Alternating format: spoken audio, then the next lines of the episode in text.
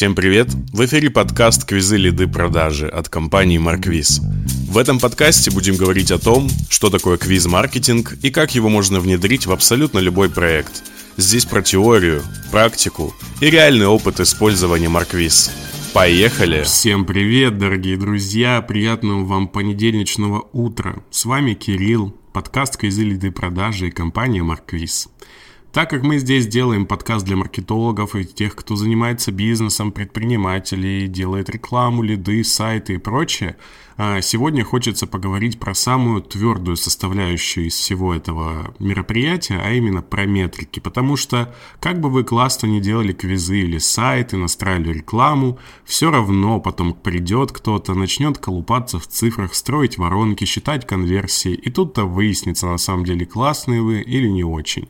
Да, потому что мы можем делать что-то по ощущениям, как творческие люди, маркетологи зачастую творческие люди, я в том числе, но вместе с этим нужно все-таки оцифровывать те вещи, которые вы делаете, и понимать, а, а действительно ли ваши творческие решения положительно влияют на бизнес или нет.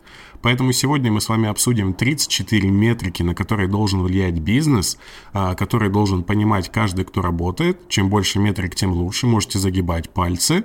И давайте я расскажу, как они называются, на что они влияют и что с ними можно сделать, чтобы улучшить. С вами Кирилл. Поехали! Итак, я расписал 34 метрики, и сейчас мы с вами пойдем по ним по очереди. А, начнем от маркетинговых, закончим продуктовыми, а потом вообще всякими разными. Порядок здесь не особо важен. Важно понимать, где они находятся и что с ними делать. Первая метрика, которую я хочу обозначить, это метрика показы. Она обозначает, сколько раз а, люди увидели вашу рекламу, а, или ваш пост, например. Очень часто путают люди ахвазы с покатами, Я даже не буду это вырезать. Очень часто люди путают показы с охватами. Объясняю, в чем разница. А, смотрите, а, человек может посмотреть одну рекламу 10 раз. Тогда у вас будет показов 10, а охват 1.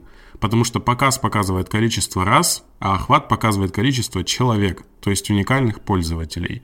А что с этим делать? А зачастую у людей в маркетинге большая проблема, им просто не хватает показов. Они ищут какие-то волшебные таблетки, пытаются повысить конверсию, бла-бла-бла. Но у них просто очень мало показов, их никто не видит, реклама, рекламный бюджет небольшой, и поэтому они просто недополучают свое нужное количество лидов. Поэтому насколько вы сейчас можете, настолько давайте много показов рекламе в разных каналах, в разных источниках, потому что что только так о вас смогут узнать люди. Итак, следующая метрика у нас частота через А. Это тот показатель, который связывает показ и охват. А, эта метрика помогает нам узнать, сколько раз в среднем человек видит рекламу.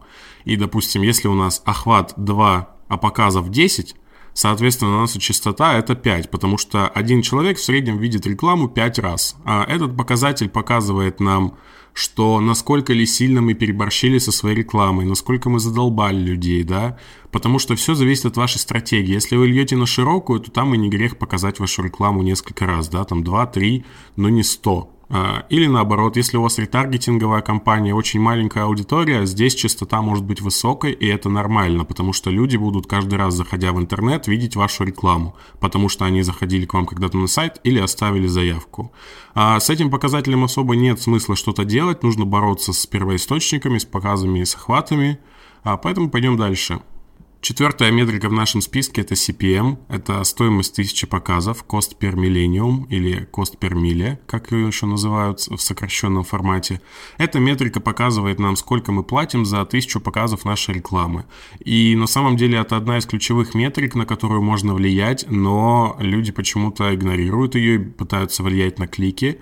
Я лишь хочу сказать, что вы платите за показы всегда, вне зависимости от того, какую модель вы выбрали, да, кроме э, жесткой оптимизации на конверсию, когда вы платите за действие. Но так или иначе, все равно показ, показы рекламы, да, CPM, стоимость этих показов – это э, самый первый индикатор э, правильности вообще того, что вы делаете. Потому что CPM всегда растет, CPM всегда падает, люди зачастую говорят, что ой, это просто рандом, это нельзя на это повлиять, и это не так вообще на самом деле. А, потому что в чем суть CPM? А, суть CPM в том, что а, вы платите площадке за показы. Соответственно, зачем вам платить площадке деньги? Соответственно, вы ждете от площадки какого-то результата. А, чтобы показывать вашу рекламу той нужной аудитории дешево, Яндекс, да, там или ВКонтакте, или любая другая платформа будет проверять, насколько вообще ваше объявление классное, то есть насколько у вас классные креативы, насколько вы выполняете все требования, насколько люди кликают на эту рекламу. Если люди будут плохо кликать на эту рекламу, там не задерживать взгляд на ней, то, соответственно, CPM будет расти, потому что Яндексу невыгодно просто это делать, да, показывать вашу рекламу, но если наоборот у вас классный креатив, то Яндекс снизит вам цену, потому что, скорее всего, если у вас классный креатив и вы классно кликаете, то, соответственно, вы будете это делать дальше, платить Яндексу деньги, а он будет вам, в свою очередь, а, отплачивать маленьким CPM. То есть здесь очень важно понять, что вы можете влиять на эту метрику, и попробовать это сделать. Это реально только практическая работа, никаких э, советов здесь дать не могу. Пробуйте, смотрите, это именно тот показатель, который нужно на практике вытаскивать э, с опытом, да, запустив там 10-20 рекламных кампаний, и будет вам счастье. Следующая метрика – это количество кликов. А, это тот показатель, который покажет вам, насколько ваша компания интересна. И также он связан еще с одним показателем. Следующим это CTR. CTR это кликабельность, э, то, насколько отнош... отношение ваших показов к кликам, да. То есть, условно, если вашу рекламу увидела 100 человек или 100 раз ее показали, а вы получили 2 клика, соответственно, CTR 2%. Тоже очень знаковый показатель, потому что а, чем раньше мы фиксим нашу воронку, да, допустим, CTR 2 и CTR 3, это очень большое влияние на последующие все метрики, потому что после клика там может быть идти сайт, простой первый шаг, скачивание какого-нибудь лид-магнита, потом попадание в воронку, потом бесплатная консультация и продажа, да. Соответственно, на самом входе в воронку, если вы повышаете или понижаете эту конверсию, то она влияет на все последующие метрики. Поэтому очень важный показатель. Как влияет на кликабельность? Все просто. Во-первых, делать классный продукт, который реально нужен людям. Во-вторых, таргетироваться на тех людей, которые, чью проблему вы решаете. И в-третьих, э, использовать в креативах те триггеры, которые их привлекают, те образы, которые они понимают, и те фразы, которые они у себя в голове проговаривают. Э, у нас очень много про это написано, и на вебинаре про трафик мы рассказывали, поэтому ищите. А если не хотите искать, то пробуйте, потому что это очень интересный эксперимент. Двигаемся дальше. Здесь у нас уже метрика количества лидов и рядом же количество квалифицированных лидов, потому что это две супер разные метрики и очень важно их различать. А, понятное дело, что в основном мы хотим лидов, желательно подешевле, побольше и постабильнее, чтобы нам каждый день падало по 20 штук, отдел продаж радовался, мы были счастливы и продавали стабильно и могли планировать, а потом могли масштабировать бюджеты. Но в реальности все не всегда так. Например, у вас просто может скачать CPM площадки или площадка может просто не показывать ваши объявления, и это нормально, поэтому диверсифицируем ваши каналы трафика. И если у вас есть потребность получать получать 20 лидов в день, получаете по 5 лидов из 4 разных каналов. Так будет намного-намного лучше. А квалифицированные лиды здесь я отмечаю такими, что для каждого свои это лиды, да, для, для кого-то это лид, который просто ответил, для кого-то лид это тот, который ответил на звонок и, или сказал, что да, я оставлял заявку, а еще я из этого же города, в котором вы работаете, потому что если у нас стоматология в Петербурге, зачем нам лид из Москвы? А, соответственно, считаем количество лидов, считаем квалифицированные лиды. Здесь уже вам в помощь общение с отделом продаж. Ну и, конечно же, метрика количества клиентов. Клиент – это тот, кто уже вам заплатил деньги, Поэтому э, считаем конверсии на каждом этапе, считаем стоимости на каждом этапе. То есть еще две метрики. Это конверсия. Э, конверсия здесь может быть любой, но в данном случае моя конверсия это из лида в продажу. И, соответственно, стоимость лида и стоимость клиента. Потому что все, что мы тратим, э, все показы, которые мы получаем, так или иначе конвертируются потом в клиентов. И э, те затраты, которые мы делаем на рекламный бюджет, они э, делятся на всех лидов. Условно, если вы потратили 10 тысяч и получили 10 лидов, а из них два клиента, соответственно, лид вам стоил 1000 рублей, а клиент 5000 рублей. А зарабатываете вы с клиента, допустим, 50. И здесь же можно посчитать окупаемости и все прочее, к чему мы еще придем. Идем дальше. Здесь давайте поговорим немножко про соцсети. И следующая метрика – это engagement rate или коэффициент вовлечения. А эта метрика для маркетологов больше нужна для того, чтобы понимать, насколько социальные сети вообще активны, да, потому что engagement rate мы считаем по лайкам, по комментариям, по подпискам, по ответам на сторис и по прочим активностям пользователей. Это нам нужно знать для того, чтобы понимать, насколько мертвые или живые наши соцсети. Обычно engagement rate где-то составляет до 10% от всей аудитории, потому что активная вот эта часть именно, которая пишет, комментирует, она не самая большая. Но тем не менее маркетологу это важно знать. А следующая метрика здесь также количество подписчиков, количество лайков или количество комментариев. Это тоже желательно посчитать, но посчитайте уже с помощью вашего SMM-специалиста, чтобы он вам подготовил отчет, потому что вы как маркетолог должны понимать, насколько конвертят ваши соцсети.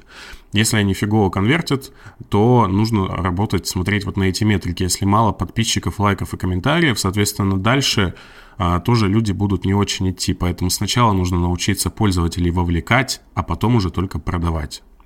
Идем дальше. Здесь у нас две метрики, даже три метрики, которые посвящены лендингу или сайту. Это retention rate, это bounce rate и глубина просмотра. А retention rate показывает коэффициент возврата, сколько пользователей возвращается к нам на сайт. Эта метрика также есть и в продуктовом формате, да, сколько пользователей делают повторные покупки, но это уже не зона маркетолога. Соответственно, bounce rate, наоборот, это коэффициент отказа пользователей, сколько людей отваливается да, а, с сайта 20-30%, а, которые заходят на ваш трафик. А глубина просмотра показывает, сколько экранов человек успел посмотреть в среднем, да, прежде чем он ушел. Обычно это 1,50, 2, 3 там и так далее, у кого как. А что с этим делать? Bounce rate растить а, не надо, его надо уменьшать. Чтобы уменьшить bounce rate, нужно подумать вообще, посмотреть, как пользователи ведут себя на сайте. Может быть, им что-то неудобно, либо долго грузится, либо что-то непонятно, либо какие-то непонятные картинки, текст, э, сами смыслы не очень хорошие, либо какая-то мудреная анимация. То есть посмотрите за поведением пользователя, используйте веб-визор и примите какие-то решения. А в случае с глубиной просмотра то же самое. То есть ставьте самое главное, это уже устоявшееся давно поведение людей, ставьте самое главное на первые экраны. А если вы с первого экрана не продаете и нельзя понять, кто вы такие, что вы делаете, какая выгода, то, соответственно, пользователь и читать дальше не будет, поэтому пытаемся как можно раньше ему донести всю ценность.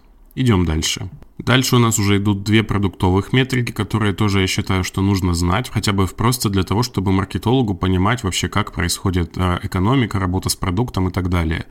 А здесь у нас две метрики, это COX и First Sale COX. COX – это регулярные затраты на реализацию продукта. Представим, что у вас производство собачьего корма, который стоит 100 а вы тратите на его изготовление 20. Соответственно, ваши кокс это 20. А, вот все так просто. Но чтобы эти 20 посчитать, нужно очень много всего сложить. Это уже делают экономисты, финансисты и так далее. А first sale costs – это когда мы дополнительно затрачиваем какой-то ресурс для того, чтобы сделать первую продажу. Например, у нас стоит корм 2, 100, да, как я сказал, но при этом, когда человек первый раз покупает, мы его продаем за 50 ему. А, вот. Соответственно, а, у нас помимо того, что мы затратили 20 на производство, мы еще 50 даем скидку человеку. Соответственно, наша First Sale Cox будет уже 70. Вот, это э, очень популярно среди сервисов, которые дают за подписку. Первый месяц там на 90% дешевле, или первая пицца там в подарок какая-нибудь, или первые роллы или первое посещение кинотеатра. В общем, э, люди часто этим пользуются, поэтому это вылилось в отдельную метрику и считается. Конечно, это нужно снижать, пытаться подумать, как это уменьшить, потому что каждый, каждая ваша покупка, она отжирает от вас кусочек денег, поэтому надо подумать, как их сохранить. Следующая метрика – это средний чек. Очень популярная метрика, которая помогает нам э, понимать вообще, насколько наша ситуация в рынке, да, так скажем, находится. Потому что средний чек показывает то, э, сколько вам в среднем приносит транзакция с пользователя, значит, вы сможете прогнозировать какие-то доходы или расходы. Вы понимаете, что у вас средний чек 1000, в месяц вы можете делать 200 продаж, соответственно, у вас там около 200 тысяч будет выручка. А средний чек складывается из э, покупок разных там продуктов в вашей линейке, да, допустим, у вас есть корм за 50, за 100, за 150, за 200, И вот если сложить все покупки этого корма и поделить, э, взять сумму и поделить на все эти покупки, то вы получите как раз-таки сумму среднего чека. А средний чек нужно растить, потому что это очень такая штука фундаментальная, даже вот это как с э, стоимостью показов, да. То есть если вы средний чек выращиваете там на 10%, то у вас и выручка вырастает сильно. Поэтому а здесь нужно думать разные гипотезы, потому как это усилить, уже подробнее останавливаться на этом не буду. Следующие продуктовые метрики, которые тоже должен знать маркетолог, это CAC, а, стоимость клиента, и две метрики, которые показывают доходы. Это AMPU и AMPPU. На самом деле вы можете встретить очень много разных вот этих метрик, МППУ, АРПУ и так далее. То есть здесь нужно просто выбрать для себя какую-то философию, которую вы исповедуете, глобально их две. Я вот исповедую философию average margin per user, то есть средняя маржа, так скажем, да, и средняя маржа с платящего пользователя. Что это значит? Давайте начнем с CAC.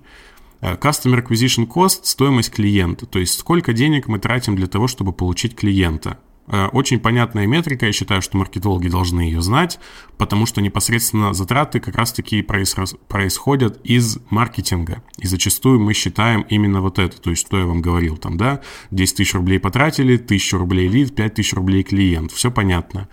А вот дальше АМПУ и АМППУ а, покажет нам средний доход с пользователя. Допустим, а, мы понимаем, что у нас есть 5 а, клиентов, да, и разные клиенты покупают на разные вещи, то есть это очень метрика схожая с средним чеком, но в среднем чеке мы учитываем просто деньги, которые мы получили, то есть валовую прибыль, да, с которой мы потом пойдем заплатим налоги, с которой мы потом пойдем заплатим за сервисы, зарплату и так далее. А АМПУ и АМППУ считают именно те деньги, которые мы уже зарабатываем непосредственно, наш доход с вычетом всех затрат. И это очень э, нужная удобная метрика. В чем разница АМПУ и АМППУ? А, АМПУ это. Э, с обычного пользователя, да, допустим, у вас есть пользователи, которые ваш там регистрируются, да, зачастую это могут быть лиды, но все равно, получив 100 лидов и 20 клиентов с них, да, вы все равно можете взять ваш доход, поделить на 100 и получить как раз-таки АМПУ и понимать, сколько примерно вы зарабатываете с одного клиента. Точно так же можно посчитать, сколько вы зарабатываете с одного клика или с одного показа. Это тоже очень показательные метрики, которые э, показывают на таком микроуровне вашу сходимость экономики. Ну, а МППУ, средний доход с платящего пользователя, это очень понятно. То есть э, это те, кто вам заплатили, вы считаете с них, сколько вы заработали. Вот. Идем дальше. Следующие метрики у нас ROI, ROMI и ROAS. А, это метрики, показывающие вашу окупаемость, измеряются в процентах. А, и на самом деле это тоже важно считать маркетологу, а, как минимум ROAS и ROMI, потому что в целом здесь тоже достаточно такая путаница. Многие могут просто называть это ROI, и все понимают, о чем речь, условно. Вы потратили 100 тысяч рублей, заработали 100 тысяч рублей, вышли в ноль, вернули то, что потратили, да, у вас э, один как бы коэффициент здесь в данном случае, поэтому вы, у вас ROI равен 100%, и вы вышли в ноль. А в целом ROI, вот эти все ROAS и прочее, они измеряются в процентах, и у вас есть несколько важных э, этих поинтов. То есть ROI 100% это когда вы вышли в ноль, соответственно, ROI больше 100% это когда вы окупились. Например, если бы у вас был ROI 150, то мы бы уже посчитали, что вы заработали 150 тысяч, а не 100 да, на потраченных. Соответственно, если у вас ROI 50, то вы а, вернули половину своих инвестиций. То есть вы потратили 100, заработали 50. Ну и, соответственно, если у вас ROI 0, то вы потратили 100 тысяч, заработали 0. Вот в чем путаница, собственно. ROI – это Return of Investment, то есть возврат инвестиций. Общее достаточно понятие, и в недвижимости его считают, когда покупают квартиры там и в криптовалютах. Э, нам интересен маркетинг, поэтому у нас есть метрика ROMI, да, э, это Return of Marketing Investment – вот. А здесь мы уже считаем затраты на маркетинг, но все затраты, потому что у нас помимо там рекламных бюджетов есть еще зарплаты, сервисы и прочее.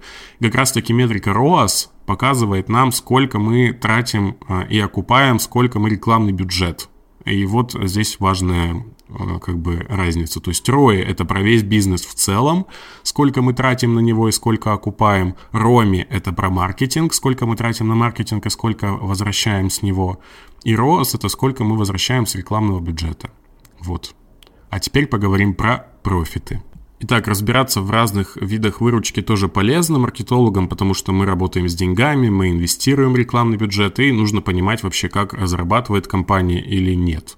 Соответственно, самая большая у нас выручка – это просто выручка, да, называется еще валовая прибыль или gross profit. Это все деньги, которые поступают в нашу компанию. А, соответственно, а, как это, как средний чек, да, допустим, тоже из этого складывается. То есть это все, что нам платят. Соответственно, дальше у нас есть маржинальная прибыль. А маржинальная прибыль – это та штука, которая показывает, сколько мы заработали, если мы вычтем реализацию. Вот, да, допустим, если мы зарабатываем с корма 100, Точнее, у нас корм стоит 100, мы тратим на него 20, соответственно, наша маржинальная прибыль в данном случае будет 80. Все просто.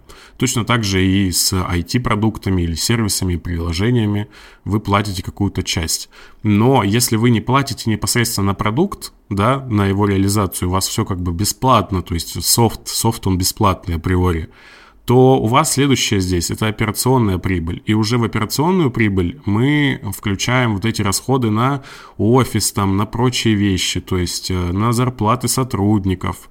А, и получается, что у нас самая большая выручка. Из выручки мы отнимаем средства для реализации, мы получаем маржинальную прибыль. От нее мы отнимаем зарплаты, аренды и прочим, получаем операционную прибыль. И дальше, соответственно, мы платим налоги, смотря какая у вас система а, налогообложения, уже не буду в это сильно углубляться, а то меня еще здесь это обсудят бухгалтеры всякие, экономисты. Вот, соответственно, когда мы выплатили все налоги, у нас э, образуется чистая прибыль. Соответственно, вот у нас есть четыре этапа прибыли. Это общая выручка, это маржинальная прибыль, операционная прибыль и чистая прибыль. Идем дальше. Дальше мы затронем метрики пользователей, которые показывают, сколько они с нами находятся, как долго сотрудничают.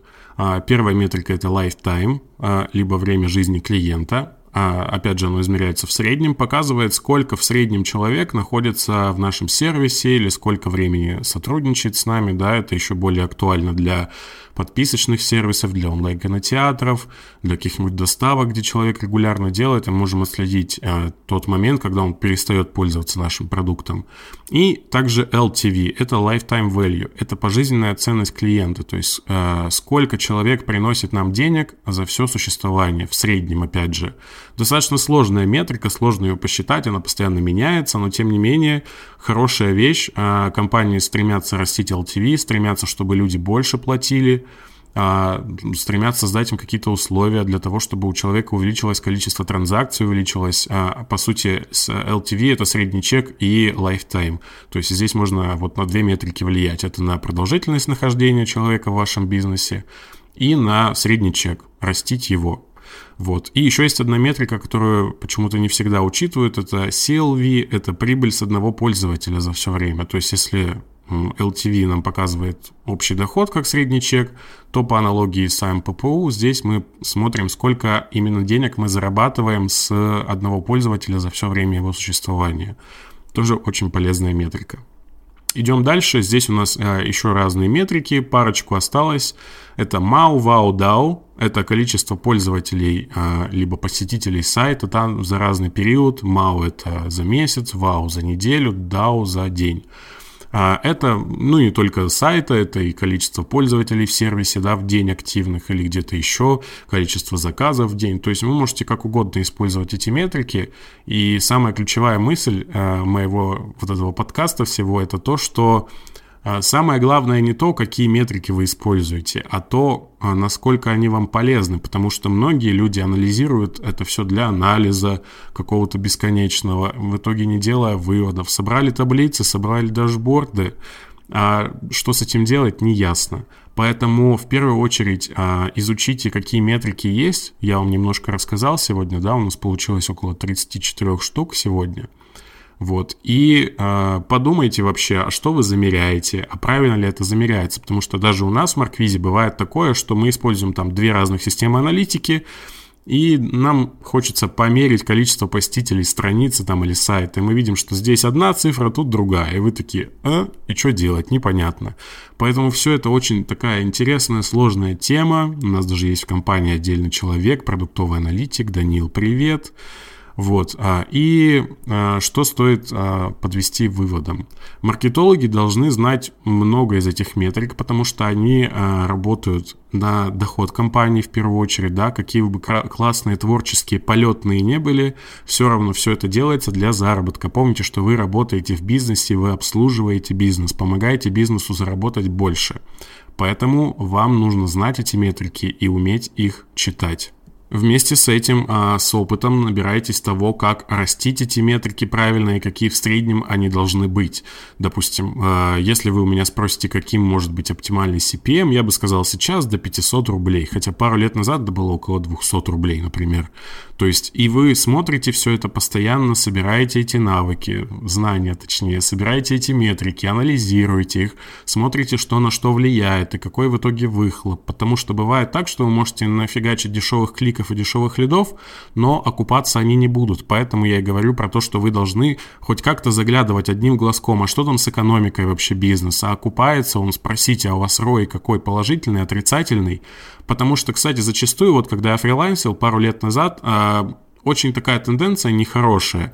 А, фаундеры либо отделы продаж неохотно делятся доходами с маркетологом и с прибылью. И когда я спросил одного руководителя, почему он так делает, он сказал, что ну, если ты увидишь, сколько ты можешь зарабатывать денег, то ты уйдешь тут же. На что я сказал, что у меня есть зарплата, я оцениваю себя на эту зарплату. Да? Если она мне будет некомфортна, то я попрошу ее увеличить. Если мне комфортно, значит все окей.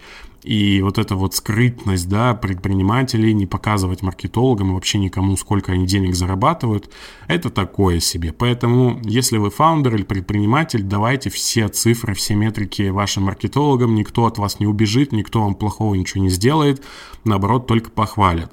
То же самое касается сайтов. Давайте доступы ко всем системам аналитики, объясняйте. Если маркетолог к вам приходит и говорит, что у вас нет там Google аналитики или Яндекс метрики у вас на сайте, то не надо ему говорить, что вот, ты тут это, не учи нас. Делайте так, как говорят. Все равно истина где-то посередине. Поэтому вы нанимаете специалиста не для того, чтобы мериться с ним, кто чего больше знает, а кто, а, а для того, чтобы найти какой-то общий, да, общую схему, общую концепцию того, как ваш бизнес будет работать. И ни один маркетолог не сможет корректно настроить рекламную кампанию даже без системы аналитики, потому что ну, тупо будет непонятно, а кто пришел на сайт, а что сделал, да, как себя повел. Поэтому обязательно учитывайте все это, э, структурируйте у себя как-то в голове и будьте счастливы, господа. Метрики это, конечно, весело, но самое главное быть счастливым.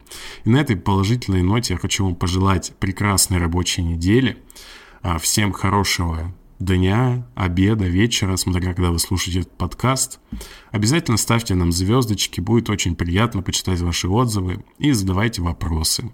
С вами был Кирилл, компания Марквиз и подкаст «Квизы лиды продажи». Пока-пока. Thank you.